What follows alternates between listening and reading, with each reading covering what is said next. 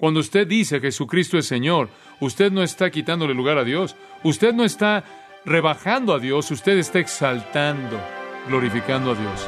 Ese es el Evangelio. Ese es el Evangelio de humillación y exaltación. Jesucristo es Señor.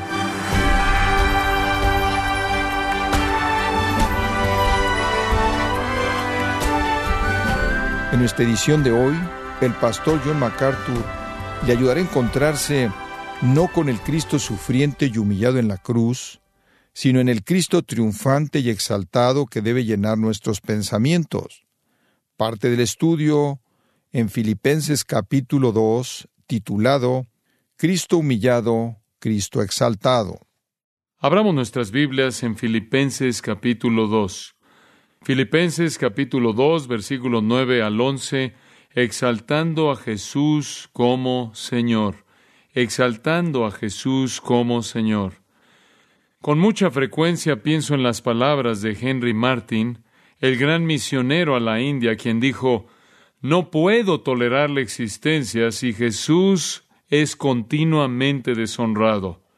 No creo que ninguno de nosotros podría, aquellos que lo conocemos y lo amamos, entristece nuestros corazones el ver a Jesús deshonrado, el verlo con tanta frecuencia blasfemado, el ver su nombre degradado y arrastrado. Y siempre ha sido así, aún en la época antes de Cristo, en el Antiguo Testamento, cuando David el salmista dijo, los denuestos de los que te vituperaban han caído sobre mí, oh Dios. En otras palabras, cuando tú eres deshonrado, siento el dolor. Ninguno de nosotros que realmente amamos al Señor Jesucristo desearía que su humillación fuera interminable, claro.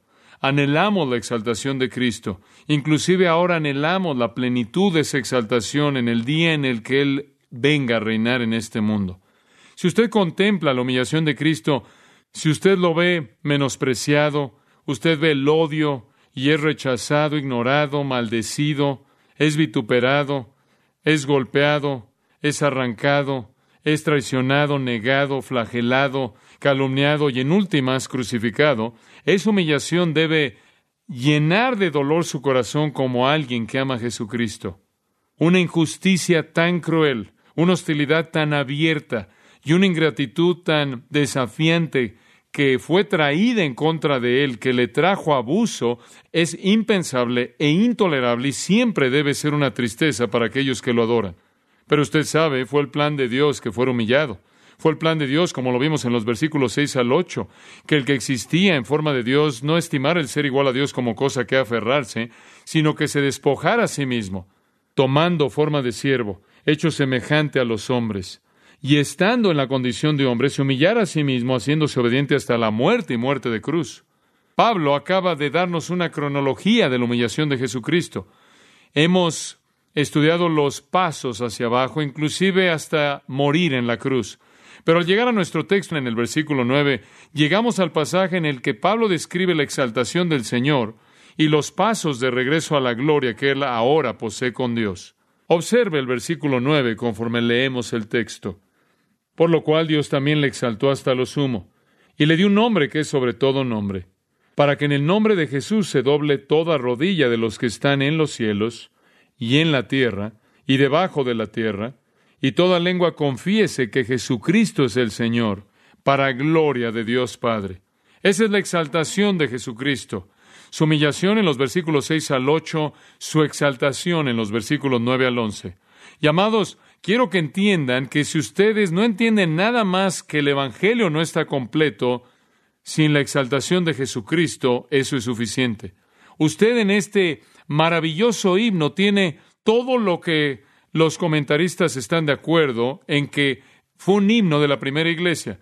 La historia de Jesucristo estando en la gloria con Dios, descendiendo y regresando a ser restaurado a la gloria que él tuvo con el Padre antes de que el mundo comenzara. Esa es la plenitud del mensaje cristiano. Y el mensaje cristiano está incompleto sin un entendimiento de la exaltación de Jesucristo. Pero parece que la mayoría están contentos con dejarlo en su humillación, sin un entendimiento apropiado de la plenitud de su exaltación. Y tendemos a verlo en la cruz en lugar de verlo en la gloria a la cual fue levantado por el Padre. Y entonces este pasaje es muy instructivo para nosotros conforme examinamos su verdad y conforme presenta la exaltación de Jesucristo. Ahora en los versículos 6 al 8 señalamos los pasos hacia abajo y ahora quiero recordarle los pasos hacia arriba. Cuatro pasos en la exaltación de Cristo. Resurrección, ascensión, coronación e intercesión. Resurrección, ascensión, coronación e intercesión. Usted recordará que Dios le resucitó de los muertos. Y eso, claro, fue el primer paso de la humillación de regreso a la exaltación. Y en Hechos capítulo 13 el apóstol Pablo predica acerca de este tema. Él dice de manera muy incisiva en el versículo 33 que Dios resucitó a Jesús. Dios lo resucitó. Y también está escrito en el Salmo segundo, Tú eres mi hijo, hoy te he engendrado. Y después dice en el versículo 34 de Hechos 13, en cuanto al hecho de que Él lo resucitó de los muertos, para no volver a corrupción, Él ha hablado de esta manera, y te daré las bendiciones santas y seguras de David. En otras palabras, te daré la promesa hecha David, la promesa de un reino. Por lo tanto, dice en otro salmo, porque no permitirás que tu santo enfrente corrupción. Porque David, después de que él había servido el propósito de Dios en su propia generación, durmió y fue sepultado entre sus padres y enfrentó corrupción. Pero aquel a quien no resucitó no enfrentó corrupción.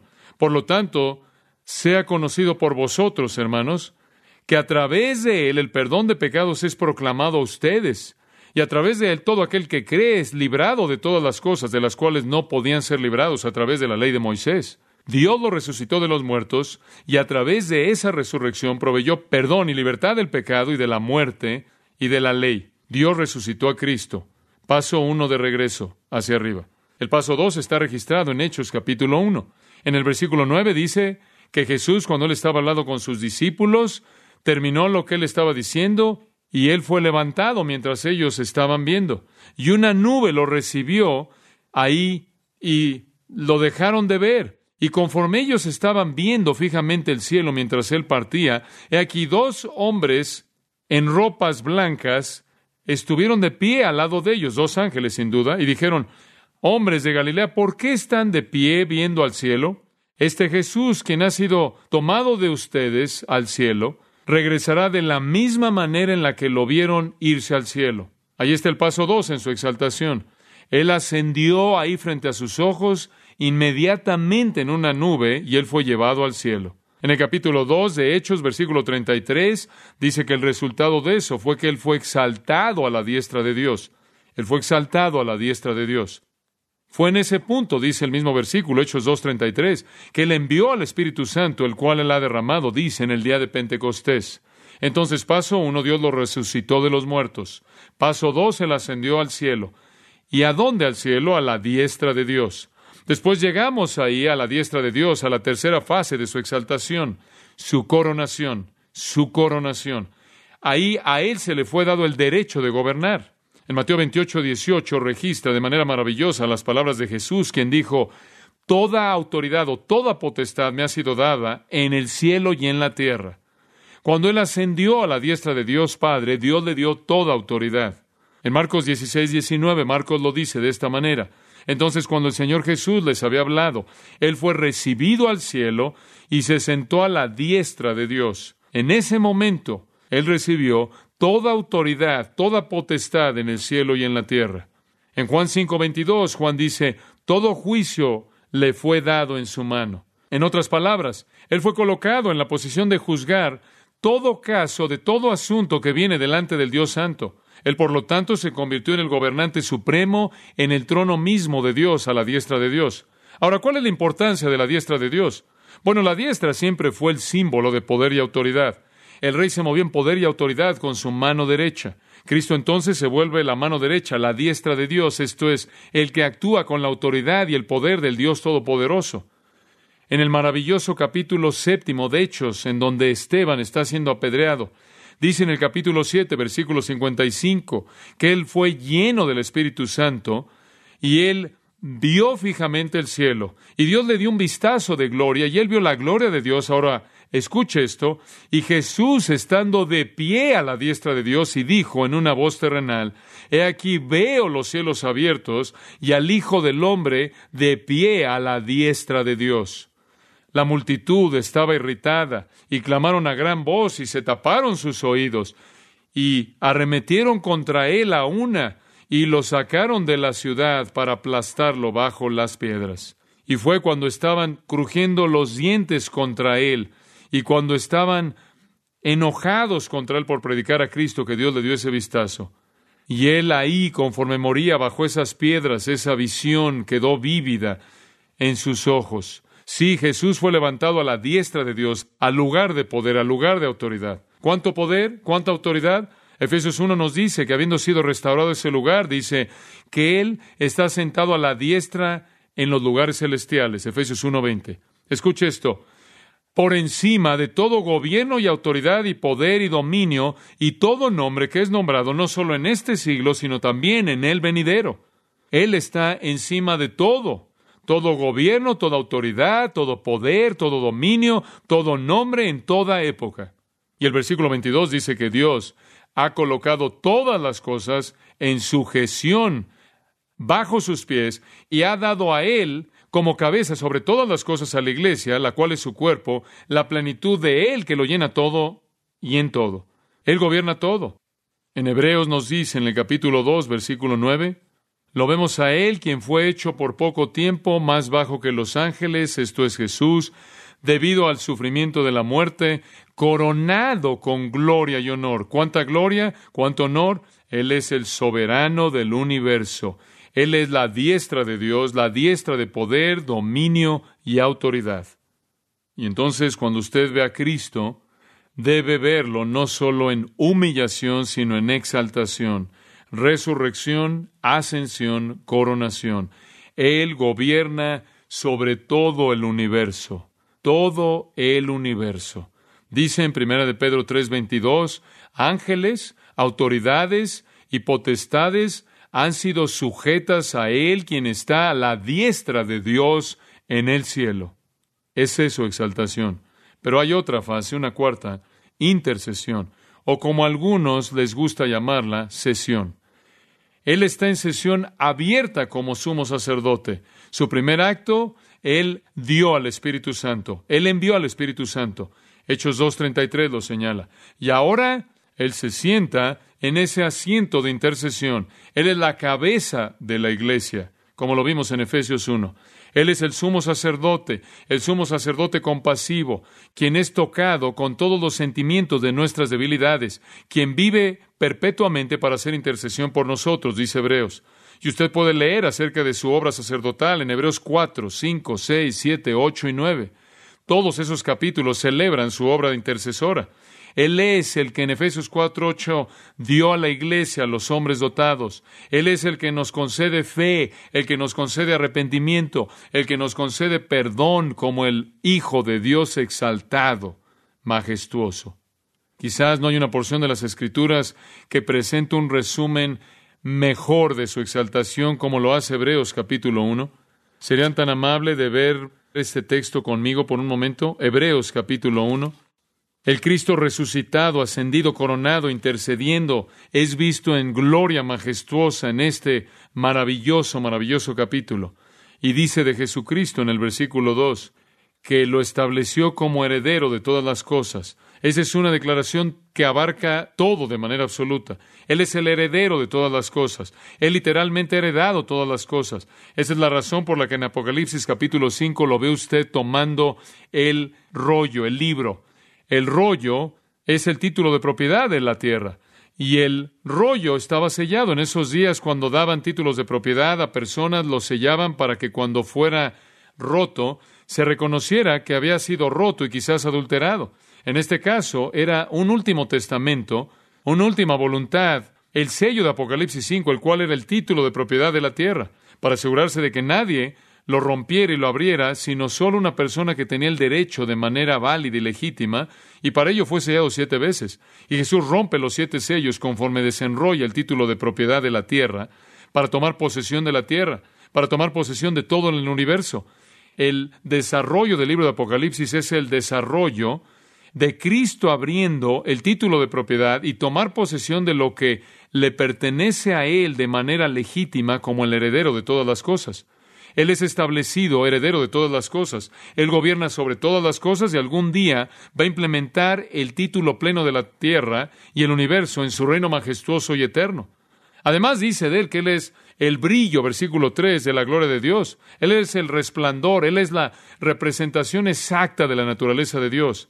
Después dice en el versículo 3, cuando Él había hecho ya purificación por los pecados, esto es cuando Él logró la redención en la cruz, se sentó a la diestra de la majestad en las alturas. Habiendo llevado a cabo su obra en la cruz, Dios lo resucitó de los muertos, lo levantó al cielo y lo sentó a su diestra, y Él fue exaltado por encima de los ángeles, por encima de los ángeles, porque a cuál de los ángeles dijo Dios jamás tú eres mi hijo, te engendré hoy? La respuesta es a ninguno de ellos. ¿A cuál de los ángeles dijo Dios jamás le seré padre y él me será por hijo? La respuesta es a ninguno de ellos. Cuando él trae al primogénito al mundo, cuando Jesús nació, él dice que todos los ángeles de Dios le adoren. Él es más alto que los ángeles. Ninguno de ellos es el Hijo de Dios en el sentido que Cristo lo es. Ninguno de ellos es llamado a ser adorado. Ellos son llamados a adorar al Hijo. Pero del Hijo, el versículo 8 dice, Tu trono, Dios, es para siempre. Tu trono, Dios, es por los siglos de los siglos. Cetro de justicia es el cetro de tu reino. Has amado la justicia y odiado la impiedad. Por lo tanto, Dios, el Dios tuyo, te ungió con óleo de gozo por encima de tus compañeros. Él es Dios, Él es Dios eterno, Él es llamado Dios por los siglos de los siglos, Él es Dios justo, y Él es ungido por encima de sus compañeros, los ángeles. ¿Y cuál de ellos podía competir de quien es dicho, porque tú, Señor, en el principio estableciste el cimiento de la tierra? Él es el Dios creador, y los cielos son obra de tus manos. Juan dice eso, porque sin Él nada de lo que ha sido hecho fue hecho. Pablo dice en Romanos 11:36, porque de Él, por Él y para Él son todas las cosas. Cristo es el que hizo los cielos. Ellos perecerán, pero tú permanecerás. Todos van a envejecer como un atuendo y como manto. Tú los vas a enrollar como un atuendo, ellos serán cambiados, pero tú eres el mismo y tus años no llegarán a un fin. Él es el Creador eterno, el Dios sustentador. ¿A cuál de los ángeles dijo jamás, siéntate a mi diestra hasta que ponga tus enemigos por estrado de tus pies? Él no le dijo, a un ángel y se lo dijo a Cristo. Cristo está por encima de los ángeles, por encima de los ángeles, es superior a los ángeles. Simplemente son espíritus ministradores que sirven a los herederos de salvación. Los ángeles sirven a los hombres que son redimidos. Los hombres y los ángeles adoran al Señor Jesucristo, quien es exaltado. Entonces el escritor de Hebreos lo resume. Él es el Cristo exaltado, levantado por encima de cualquier creación angélica o humana. Ahora esa es la verdad central emocionante del cristianismo. Jesucristo es Señor y ese es el pensamiento primordial en este pasaje entero que se señala aquí en el versículo 11. Jesucristo es Señor. Y no es un entendimiento pleno del Evangelio a menos de que usted comprenda que Él es Señor, a menos de que usted confiese que Él es Señor y afirme eso con su corazón y boca. Eso es cristianismo. Como puede ver, la exaltación de Cristo presenta elementos muy esenciales. Debido a que Él es exaltado, tenemos la certeza de que la redención está terminada. Debido a que Él es exaltado, tenemos la certeza de que la esperanza del cielo está segura, ya que Él es nuestra ancla dentro del velo en donde nuestra esperanza está anclada. Debido a que Jesucristo es exaltado, tenemos la certeza de que hay perdón continuo para aquellos por quienes Él intercede. Es un evangelio incompleto el que se detiene en la humillación. Él debe ser visto como el Cristo resucitado, ascendido, coronado, intercediendo, exaltado. Y hemos hablado mucho, enfatizado mucho la gracia y apropiadamente, pero lo hemos dejado sin equilibrio. Hemos hablado tanto, enfatizado tanto que la salvación es un acto de gracia que hablamos de recibirla como un regalo. Jesús murió por ti y recibe el regalo que Él ofreció. Hay más que eso.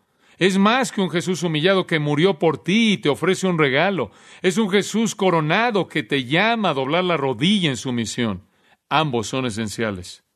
Esta es nuestra fe. Tenemos que llegar hasta el versículo 11 al proclamar a Jesucristo. No solo a un Cristo humillado, a un Cristo exaltado, quien es Señor. Y creo que predicar la mitad de ese mensaje ha producido resultados trágicos. Hay personas que creen que Jesús solo es una persona humillada, que murió para darles un regalo gratuito y no tienen sentido de lealtad a su señorío soberano.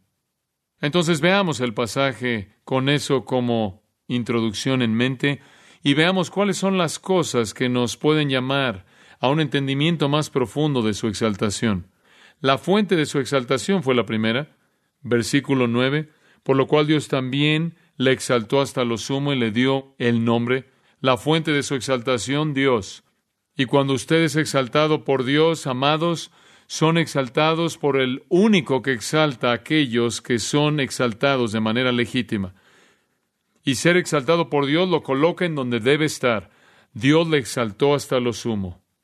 Es una verdad maravillosa. El segundo punto que vimos la última vez, el título de su exaltación. No solo la fuente, Dios, sino también el título.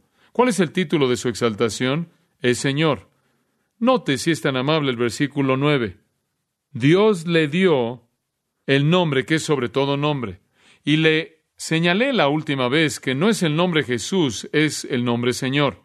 El nombre Jesús es un nombre humano. No es un nombre nuevo. Es el nombre humano que él llevó y muchos otros llevaron antes de él. Es el nombre de su humillación es el nombre de el Salvador, el sacrificio.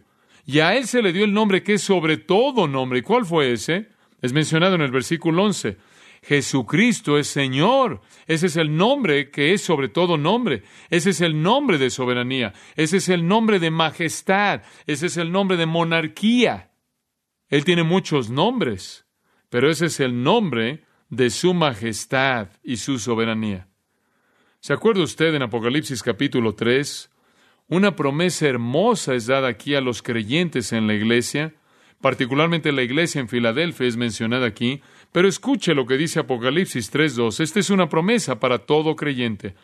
Escribiré en él, esto es en el vencedor, el creyente, escribiré en él el nombre de mi Dios y el nombre de la ciudad de mi Dios, la nueva Jerusalén, la cual desciende del cielo de mi Dios, y en tercer lugar, mi nuevo nombre. Oh, me encanta eso. ¿Cuál es el nuevo nombre de Cristo? Él dice, voy a escribir en mi pueblo tres cosas. El nombre de mi Dios, el nombre de la ciudad de mi Dios y mi nombre nuevo. Dice usted, ¿qué significa eso? Significa que si usted es creyente, lleva el sello del nombre de Dios. En segundo lugar, es sellado con el nombre cielo. Y en tercer lugar es sellado con el nombre de Cristo. ¿Cuál es el nuevo nombre de Cristo? Señor. ¿Qué significa eso? Eso muestra a quién le pertenece usted. ¿No es eso maravilloso? Usted le pertenece a Dios, usted pertenece al cielo, usted pertenece al Señor, y algún día su nombre, Señor, será expandido, Apocalipsis 19, para que se vuelva Rey de reyes y Señor de señores.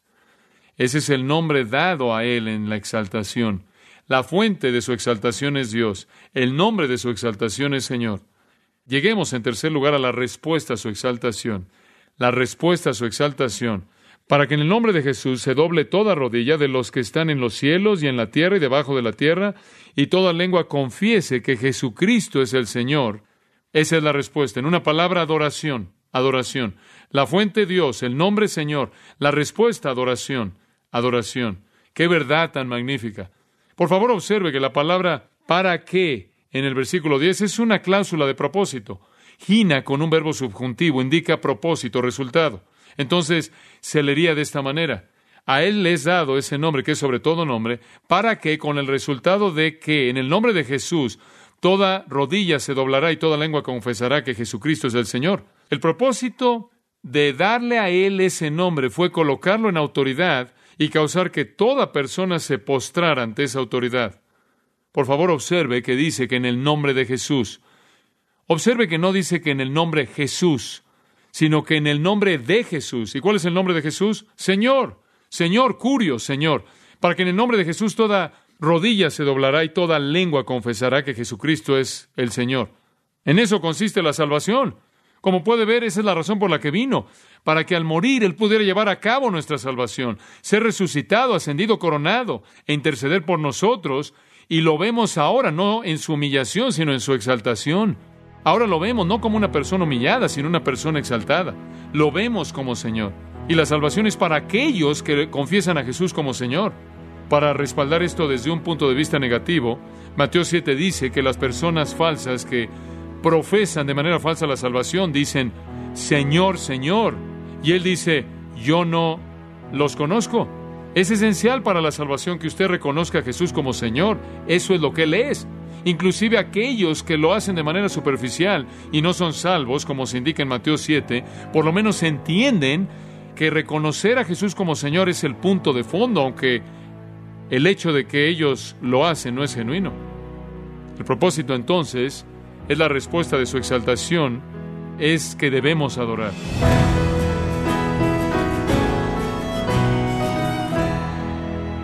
Al reflexionar sobre las palabras finales de John acerca de cómo Cristo es digno de ser exaltado, es importante recordar que cuando más conocemos a la persona de Cristo, más capacidad tenemos para exaltarlo.